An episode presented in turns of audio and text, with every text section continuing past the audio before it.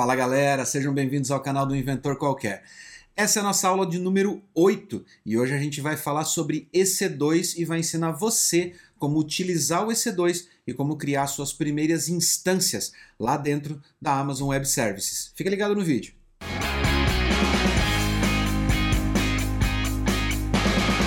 Você está chegando agora nesse vídeo, amigo, esse vídeo faz parte de uma série onde a gente ensina AWS na prática, desde a criação de conta até a publicação da sua primeira aplicação na nuvem. Então, eu vou deixar o linkzinho aqui na descrição e no card da playlist desse curso que está na faixa aqui no nosso canal no YouTube. Se você está ouvindo essa aula pelo podcast, pelo Spotify, Apple Podcast, Google Podcast, Deezer, não se esqueça que você pode vir no YouTube e assistir essa aula, ver na tela o que nós estamos fazendo aqui na prática para poder fixar melhor e entender melhor o que a gente está falando. E antes da gente começar, não esquece de deixar o joinha aqui embaixo e comentar aqui no vídeo a respeito do que a gente vai estar tá explicando. Se ficar alguma dúvida, se ficar alguma coisa sem você entender direito, comenta e aí a gente faz um vídeo novo comentando sobre isso explicando melhor para você o assunto que você não conseguiu captar. Então vamos lá, como sempre, vou convidar vocês para olhar para minha tela e a gente começar a nossa navegação pelo console de gerenciamento da AWS. Aqui no console, como sempre, o EC2 pode estar disponível aqui nos serviços acessados recentemente, mas se caso não tiver, a gente vem aqui para cima, digita EC2 no campo de busca e clica no primeiro linkzinho que aparece. Como é de praxe, a Amazon coloca sempre um dashboard para cada serviço, onde você consegue ter um resumão de como está o estado daquele serviço dentro da sua conta. Aqui você pode ver quantas instâncias tem rodando, aonde elas estão hospedadas, se elas são hosts dedicados, se você tem load balance, enfim, todas as métricas que você precisa saber para entender em que estado está o seu EC2 dentro da sua conta. O que nós vamos fazer hoje é, vamos lá na instância, no menuzinho da esquerda, lá no itens instâncias, e a gente vai entrar na listagem de instâncias. Como a gente não tem nenhuma, vocês podem ver na tela, tá zeradinho, a gente vai criar a nossa primeira instância indo no botão executar instâncias do lado direito na parte superior da tela. O primeiro passo na criação de uma instância é o marketplace de imagens.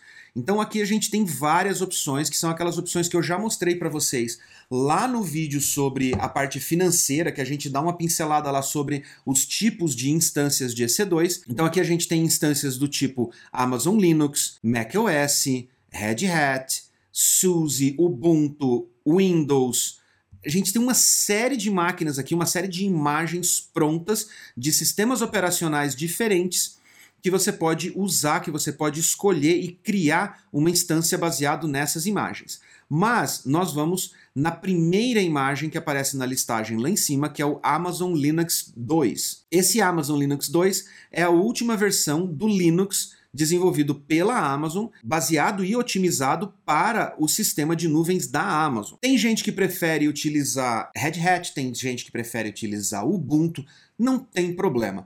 Eu tenho preferência pela Amazon, mas eu sou meio suspeito porque eu sou um cara mais aficionado pela questão de performance. Para mim, a imagem da Amazon é a mais otimizada e a mais bem preparada para rodar dentro da infraestrutura da Amazon, extraindo o máximo possível da infraestrutura da Amazon e mantendo as minhas instâncias com uma boa performance e, consequentemente, com um bom custo. Mas isso é uma opinião pessoal. Eu nunca fiz benchmark colocando uma máquina com o Amazon Linux e comparando ela com uma de Ubuntu, por exemplo, e vendo como elas performam de maneira diferente ou se não há nem diferença entre elas. É uma questão de gosto pessoal. Tem gente que prefere o Ubuntu porque já tem mais familiaridade com a interface do Ubuntu, com os comandos e tudo mais. Nós vamos criar uma instância Linux aqui. Então a gente clica no botão da direita lá no selecionar. O segundo passo é a gente escolher o tipo ou o tamanho da instância. Como eu falei já em algumas outras aulas, a gente tem o free tier ou o nível gratuito de utilização. Se você perdeu essa aula, Link na descrição, volta lá na playlist e procura pela aula de gastos com a AWS. E lá você vai poder entender direitinho como o Free Tier funciona para você não ter nenhuma surpresa. Então, para esse teste, sim, a gente vai usar uma T2 Micro que está marcada em verde, gigante aqui, ó, qualificado para o nível gratuito. Selecionamos ela, clicamos no botão Próximo, configure os detalhes da instância. Nesta tela, a gente pode selecionar a quantidade de instâncias que a gente quer levantar.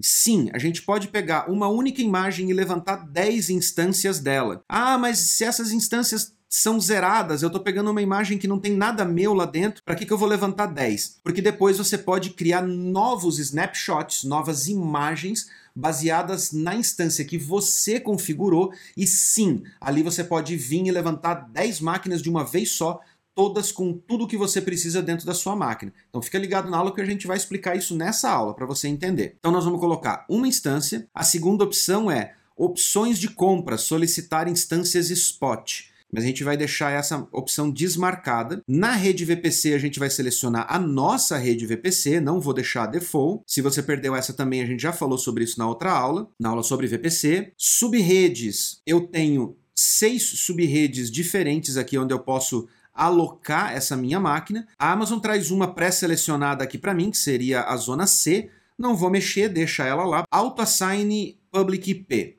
Essa opção ela serve para você determinar se você quer que a sua instância suba com um IP público, ou seja, a instância vai estar exposta à internet, ou se ela não vai estar exposta e ela vai ficar acessível somente para as outras máquinas dentro da sua rede VPC, dentro da sua rede da Amazon. Para máquinas em produção, com projetos grandes, eu recomendo sim que você suba essa instância com o acesso público desabilitado. Porque normalmente, quando você tem uma infraestrutura maior, mais bem estruturada, você vai ter uma máquina somente para VPN que vai fazer com que você consiga conectar na sua infraestrutura de forma segura e através dessa máquina você tunelar e aí sim acessar todas as máquinas que você precisa dentro da sua infra. Como as outras máquinas não estão acessíveis via internet, não tem um IP público, elas só podem ser expostas através de um load balancer ou através de uma outra máquina que funcione como um proxy reverso, como o Nginx, por exemplo, ou um API gateway como Kong.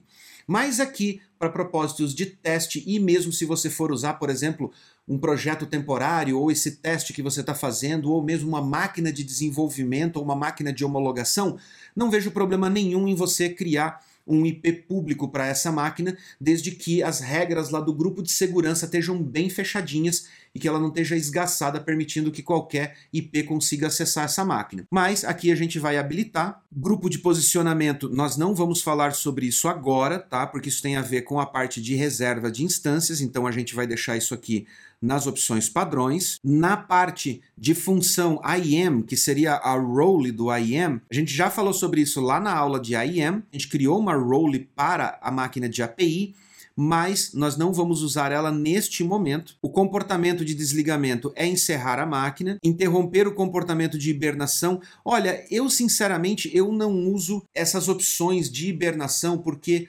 normalmente a gente trabalha com levanta a instância quando a gente precisa dela, porque a gente tem demanda para aquilo. Quando a instância não é mais necessária, a gente mata essa instância e a gente tem um snapshot e a gente tem um sistema de deploy já automatizado, que é o que eu recomendo para vocês ao invés de vocês ficarem colocando instâncias em hibernação para acordar elas quando for necessário. Eu, particularmente, não vejo muita utilidade para essa finalidade, mas se você quiser dar uma pesquisadinha no YouTube e tentar se informar melhor, talvez você veja alguns exemplos que façam sentido para sua necessidade. Mais uma vez a gente tem aqui o proteger contra encerramento acidental, tá? Essa é a mesma opção que a gente teve no RDS que a gente viu uh, na aula passada. Então você pode marcar ela aqui para não correr o risco de deletar. Habilitar monitoramento detalhado no CloudWatch, mesma coisa que a gente viu no RDS também. Uma coisa que você tem que ficar antenado caso você não tenha visto a aula de RDS, você está vendo a de EC2, o monitoramento detalhado manda informações mais detalhadas com mais frequência para o CloudWatch.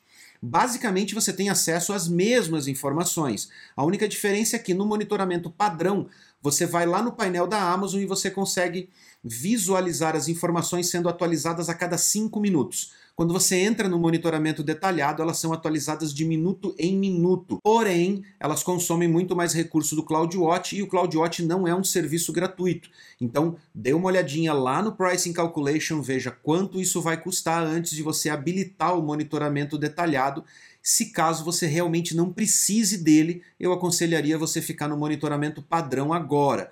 Para projetos de grande escala, a história é um pouquinho diferente, mas se você quiser saber mais sobre monitoramento detalhado e sobre customização de monitoramento, deixa um comentário aqui embaixo no vídeo que a gente faz um vídeo só sobre isso depois que esse curso acabar. Locação. Compartilhado, executar uma instância em hardware compartilhado, dedicado e host dedicado. Se você quer ter um baixo custo de acesso agora ou você quer ter elasticidade, vai no compartilhado, deixa ele na opção padrão. O Elastic Inference é relacionado para a parte de Machine Learning, então nós vamos pular ele também. Vejam que tem muita opção aqui na tela e tem várias opções que, para a maioria dos casos, ela não vai fazer sentido, também não vai fazer diferença. Então, quando você olha a tela e vê esse monte de opção, às vezes assusta. Você olha e fala: minha nossa, quanto botão para apertar, quanto campo para preencher, quando na verdade tem muito pouca coisa para você customizar antes de você ter realmente uma infraestrutura pronta para rodar e sair utilizando a Amazon. Então, muitas dessas informações, muitos desses campos, você talvez nunca vá utilizar porque você talvez não vá desenvolver algo que precise consumir esse recurso. Então, basta deixar ele na opção padrão, passa para frente e vamos para o que interessa. Especificar crédito também não é relevante para esse momento. O sistema de arquivos é o sistema de arquivos padrão desse sistema operacional, não vou mexer nele. E a interface de rede, a Amazon já me faz o favor de deixar uma pré-configurada aqui para eu não ter que mexer nela também. Então a gente vai para o próximo, que é adicionar armazenamento. E aqui a gente está no armazenamento ou nas unidades EBS. Eu venho falando lá desde o começo do curso a respeito dos EBS e a respeito da diferença, principalmente da questão de custo, porque o EBS é cobrado separado e tal, e a gente chegou realmente no ponto aonde eu vou precisar explicar para vocês a respeito disso. Pessoal, deixa eu aproveitar para falar uma coisinha muito importante aqui. Uma das coisas mais importantes quando você está aprendendo algo novo é você ter com quem falar, com quem trocar ideias. E normalmente encontrar pessoas que estejam estudando e aprendendo a mesma coisa que você é muito difícil. Por isso, a melhor estratégia para você se envolver em pessoas que tenham as mesmas linhas de interesse que você é você divulgar no que você está interessado. Se você está aqui assistindo essa aula, quer dizer que você está interessado em AWS. Então, compartilhe esses vídeos, compartilhe o canal, mande no WhatsApp, no Telegram, no Face, no Insta, no Twitter compartilhe com os seus amigos, porque quanto mais pessoas no seu círculo próximo tiverem interesse em AWS e elas estiverem estudando AWS, mais pessoas você vai ter para trocar ideias, para trocar experiências, para que vocês cresçam juntos. Sempre duas cabeças são melhores do que uma para poder pensar e aprender juntos, não concorda? Então, compartilhe e não esqueça de deixar um joinha aqui embaixo, beleza? Voltando, as instâncias da Amazon rodam todas em máquinas independentes. Então, cada vez que você levanta uma instância micro, nano, medium, large, extra large, não importa o tamanho, ela vai estar tá rodando dentro de uma máquina e essa máquina vai estar tá consumindo o disco para rodar o sistema operacional da sua instância de um storage ou seja, de uma unidade de rede especializada em armazenamento de alta performance. Quando esse storage fica atachado ou linkado com a sua instância, esse, essa partição desse storage passa a fazer parte da sua instância, ele passa a fazer parte integral dela e a sua instância reconhece como se fosse um HD local, como se fosse um disco que está na própria máquina, quando na realidade ele está na rede não está fisicamente na mesma máquina. Neste ponto é onde você separa o custo que você paga por hora para ter o processamento e a memória dessa instância disponível e o espaço em disco desse storage disponível. Então, quanto mais espaço você alocar, mais caro vai sair o armazenamento, independente de você estar tá usando free tier aqui na máquina, na instância do EC2. Então eu estou usando uma instância que tem free tier aqui no EC2, mas eu vou pagar por esses 8 GB que já vem padrão ali na configuração do Linux. Eu recomendaria você não baixar essa quantidade, porque dentro desses 8 GB vão ser instalados o sistema operacional e todos os pacotes e os arquivos que você precisa para rodar a sua aplicação. Para uma aplicação simples, básica, de principiante, aquela que vai entrar no ar e que vai ter poucas funcionalidades e que vai estar tá rodando ali com PHP ou Node.js ou Python, você pode usar um HD de 8 GB tranquilamente, desde que você tome cuidado com alguns detalhes, principalmente a geração de logs, de você instalar um aplicativo para fazer log rotate, ou para você fazer uma limpeza periódica desses logs, ou fazer um backup no S3 e daí limpar ele na máquina para manter o disco sempre limpo. Porque o que mata essas máquinas são sempre os logs. Os logs vão enchendo o disco e daqui a pouco a sua aplicação simplesmente para de funcionar. Quando você entra lá, você vai ver o disco está com 0 bytes disponível e você vai ver são os logs que inflaram tudo, estão consumindo e a aplicação não consegue mais rodar. Então, 8 GB é pouco? Não, não é pouco. Mas se a sua aplicação gera muitos logs, que você não consiga fazer um agendamento de limpeza a cada 24 horas, porque não dá tempo, ela enche antes de 24 horas, eu aconselharia você a colocar mais espaço. Mas se a sua aplicação é tranquilinha, está começando agora, 8 GB é mais que suficiente, fica tranquilo. Agora nós vamos para o adicionar tags. Na maioria dos outros serviços eu sempre falei para vocês, ah, aqui você pode colocar tags ou pode não colocar, fica a seu critério.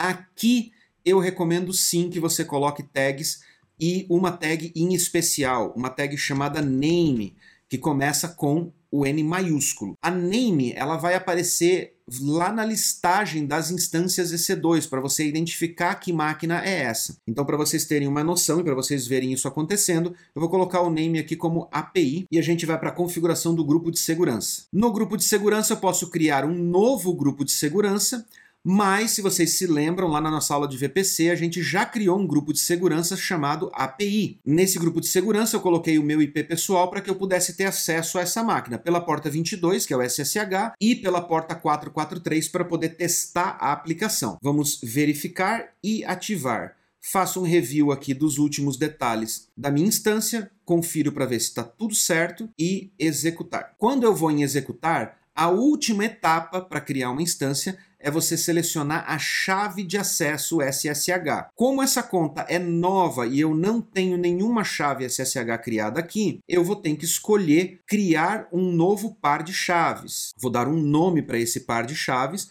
Esse nome pode ser qualquer coisa, é só para você poder identificar ela e vou clicar em fazer download ele vai gerar essa chave e vai baixar para mim essa chave que é um arquivo com extensão PEM, que é na verdade o mesmo arquivo que você vai utilizar aí para fazer a conexão SSH. Depois você vai inserir esse arquivo dentro do teu SSH agent e vai utilizar ele para poder fazer as conexões. Feito isso, está selecionada aqui a chave nova que eu criei, executar instância.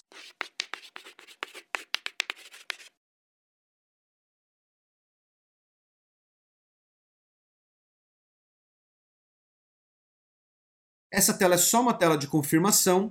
Ela vai mostrar que a instância está sendo iniciada, vai me dar o ID dessa instância, caso eu já tenha muitas instâncias lá no meu painel e eu não queira me perder, quero saber qual é a instância que eu acabei de criar dentre muitas, principalmente se eu estiver utilizando a mesma tag name, ela pode se misturar, mas se a gente for lá agora no exibir instâncias, aqui do lado direito embaixo, no botãozinho azul, a gente vai ver essa instância já em estado de executando. Na verificação de status, a gente vê que ele está com inicializando o status. Depois do inicializando, ele vai passar para um status de verificação, onde ele vai ter dois passos de dois, que ele vai verificar a rede e as condições da instância, e aí sim ele libera a instância para a gente poder conectar. Nesse meio tempo, a gente pode dar uma olhadinha nas características dessa instância que estão aqui nas propriedades, na parte inferior aqui da tela da Amazon. Nesse painel, a gente vai poder ver informações básicas a respeito dessa instância. Então, por exemplo, o IP público que foi atribuído a ela, o IP privado que vai ficar disponível somente dentro da minha VPC, que eu posso utilizar para fazer a conexão entre as máquinas, se eu precisar, o DNS privado, que é uma forma que a Amazon tem de propagar os domain names dentro da infraestrutura da VPC,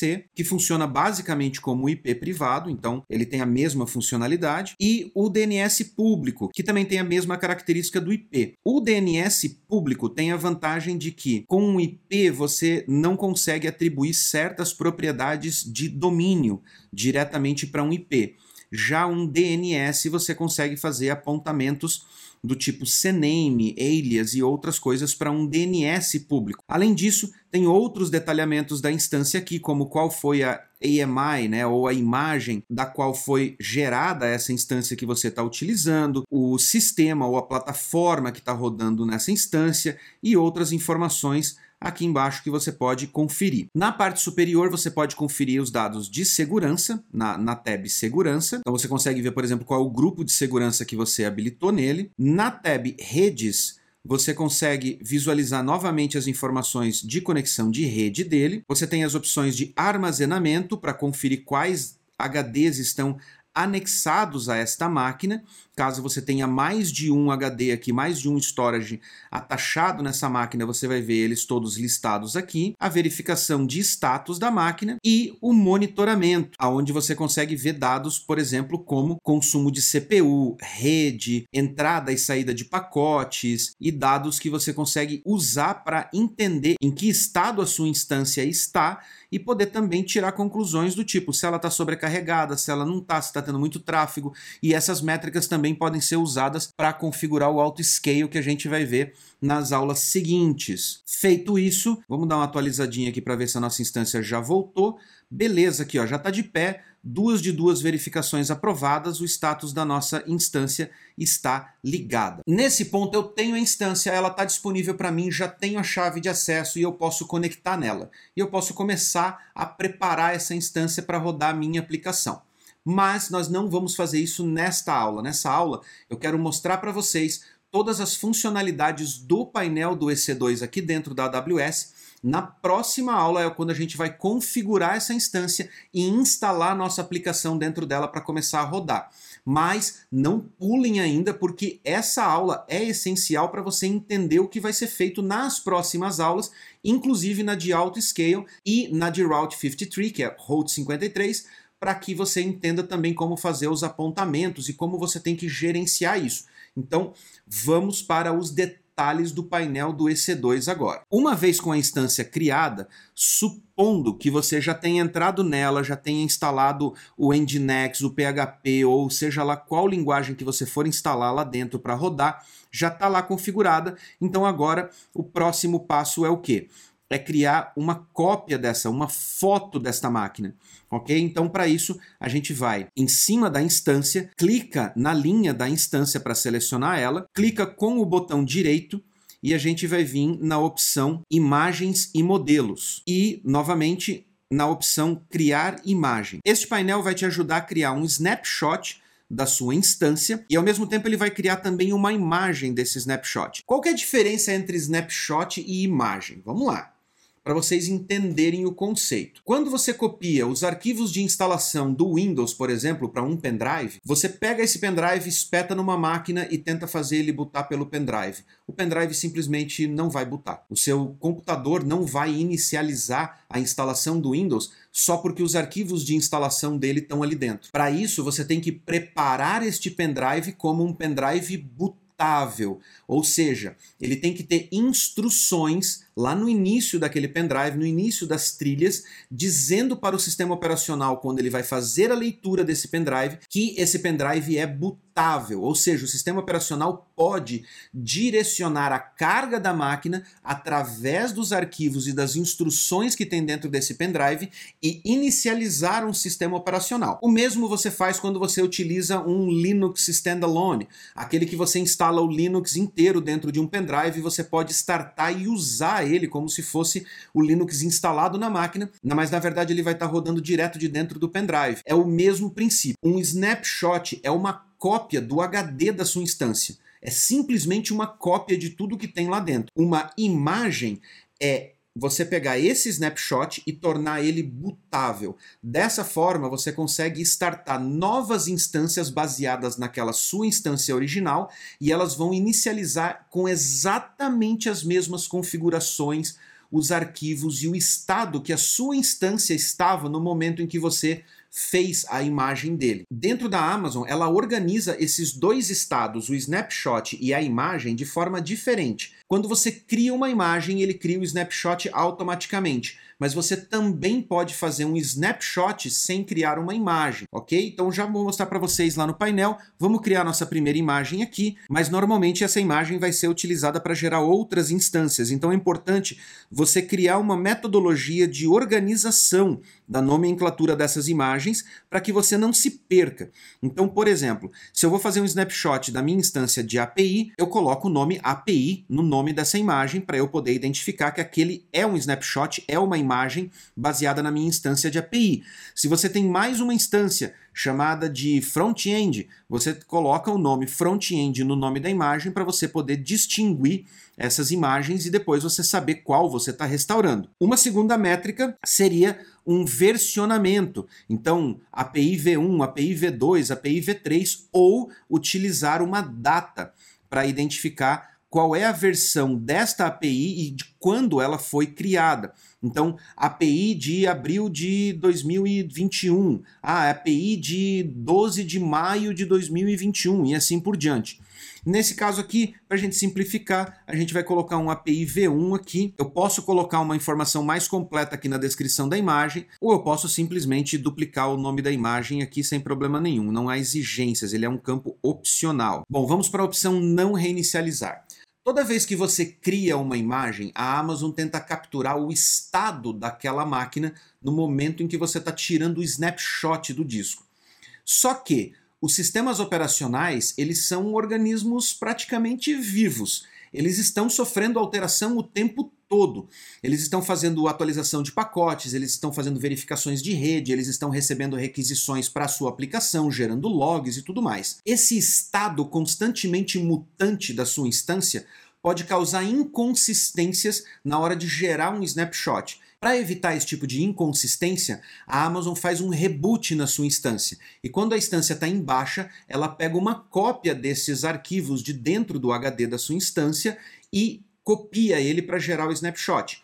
Essa cópia é gerada num estado estático, do momento em que ela foi rebootada. Caso você não possa reiniciar essa instância por qualquer razão, principalmente se ela é a única instância da sua aplicação, você tem um monte de usuários acessando a aplicação naquele momento e tudo mais, você pode habilitar a opção não reinicializar, mas você também vai estar tá assumindo o risco desse snapshot estar tá corrompido ou estar com dados não consistentes. Você pode fazer testes eu já precisei fazer isso algumas vezes, nunca tive problemas, mas sempre consciente de que sim, a imagem pode vir corrompida, pode vir com dados incompletos ou com arquivos quebrados que podem fazer com que serviços não levantem. Só fica atento a essa questão e você não vai ter problema nenhum.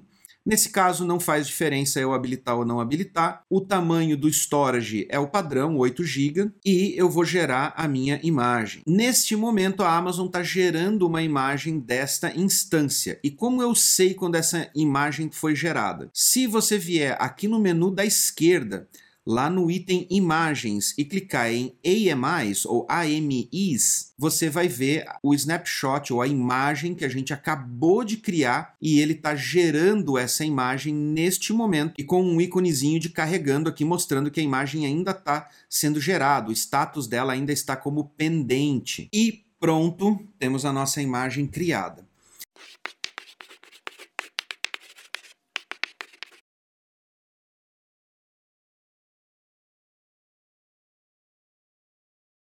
A partir desse ponto, essa imagem passa a ser válida para a gente poder criar novas instâncias baseados nela. Basta a gente clicar com o botão direito aqui em cima dessa imagem, clicar em executar. Só que aqui, como a gente já selecionou uma imagem de origem, ela já não é mais uma imagem padrão da Amazon, a gente já parte do ponto de selecionar o tamanho da instância e todos os outros passos são idênticos são exatamente os mesmos. O que a gente acabou de criar foi uma imagem. Se você olhar aqui no topo, na barra de confirmação, você vai ver um prefixo AMI. É uma imagem da AWS. Do lado esquerdo, você tem a opção Elastic Block Storage e a gente vai clicar no item volumes. Aqui no item volumes, a gente já consegue ver o volume que está anexado à nossa máquina de API ela tem um nome que é baseado no nome da própria instância, tem o tamanho aqui de 8 GB e todos os outros dados referentes às características desse volume ou desse EBS que está rodando. Se eu clicar com o botão direito aqui em cima, eu consigo criar um snapshot deste cara. Separado, lembrem-se, quando eu criei a imagem, a imagem é botável. Se eu criar um snapshot, esse snapshot não vai ser botável. Eu não vou conseguir criar uma nova instância baseada diretamente no snapshot. Toda imagem tem um snapshot dentro dela, mas nem todo snapshot tem uma imagem em volta dele. Ok? Lembrem-se disso. Aqui uma dicasinha de ouro, principalmente para você que está fazendo esse curso só para treinar, você está mexendo aí na sua conta da AWS só para exercitar o que você está aprendendo no curso antes de você encerrar essa aula, antes de você parar, você precisa dar um terminate lá naquela instância. Você precisa encerrar ela para você não ficar pagando ela até a próxima semana, quando a gente vai colocar nossa aplicação no ar. Agora que você já fez um snapshot dela, você já fez uma imagem dela, para que você possa levantar essa mesma instância na semana que vem, ou uma nova, vamos ver como é que vai ficar na próxima aula o ideal é que você encerre essa instância. Se você der um stop nela, se você só der um parar, ela vai ficar lá parada, você não vai pagar a hora, mas se você está utilizando free tier, você já não pagaria a hora. Mas você vai pagar pela alocação ou pelo provisionamento do disco. Então você vai estar tá pagando uma semana inteira aí de provisionamento de disco sem estar tá utilizando essa instância para nada, ok? Então vamos lá para a tela, eu vou ensinar vocês como a gente faz para encerrar isso. Aqui na sua tela principal do EC2, se você clicar com o botão direito em cima da instância, você vai ver alguns itens aqui. O primeiro deles é o interromper instância. O interromper é só dar um stop, é só parar a instância. Então o que, que vai acontecer? Eu vou clicar aqui no interromper, ele vai mudar o status para interrompendo e pronto, o status mudou para interrompido. Com o status em interrompido, essa instância ela só não está rodando. Agora você pode ver que ela não tem mais IP público disponível, ou seja, essa instância está inativa. Porém, ela permanece aqui e ela permanece utilizando os discos de armazenamento. Então, quando você precisa encerrar a instância ou dar um terminate nela, como é a versão em inglês, a gente tem que clicar aqui com o botão direito e pedir encerrar instância. Ou seja, não quero mais ela, eu já tenho uma imagem criada dessa instância, se eu precisar recriar ela, eu só vou lá e recrio a instância do zero, baseado no último snapshot que eu tenho dessa instância e pronto. Ela vai simplesmente ser criada e vai partir do ponto que eu parei. Ele vai abrir a minha janelinha de confirmação, vou pedir encerrar e ele vai dar falha ao encerrar a instância, porque eu coloquei um termination protection nessa instância quando eu criei ela. Então eu tenho que clicar com o botão direito, descer até configurações da instância, clicar em alterar proteção contra encerramento, desmarcar o habilitar, salvar novamente. Voltando aqui para a tela, Agora, se eu clicar com o botão direito e pedir encerrar, ele vai matar essa minha instância, muda o status para desligamento e, enfim, encerrado. Galera, essas foram as nossas dicas de hoje para EC2 e como você utilizar o painel de controle com as funcionalidades mais básicas para você já começar a utilizar o EC2 e na próxima aula nós vamos criar a nossa primeira instância, realmente a nossa instância de aplicação, e a gente vai entrar nela via SSH para configurar e botar a nossa aplicação para rodar. Tá ansioso também? Cara, eu não vejo a hora. Então a gente se vê no próximo vídeo e não se esquece de clicar no joinha aqui embaixo, de comentar se você quiser saber alguma coisa que a gente não falou nessa aula e de se inscrever aqui no canal. E habilite o sininho, porque senão você não recebe as notificações quando os próximos vídeos saírem, ok? Então a gente se vê na próxima e fique ligado no canal.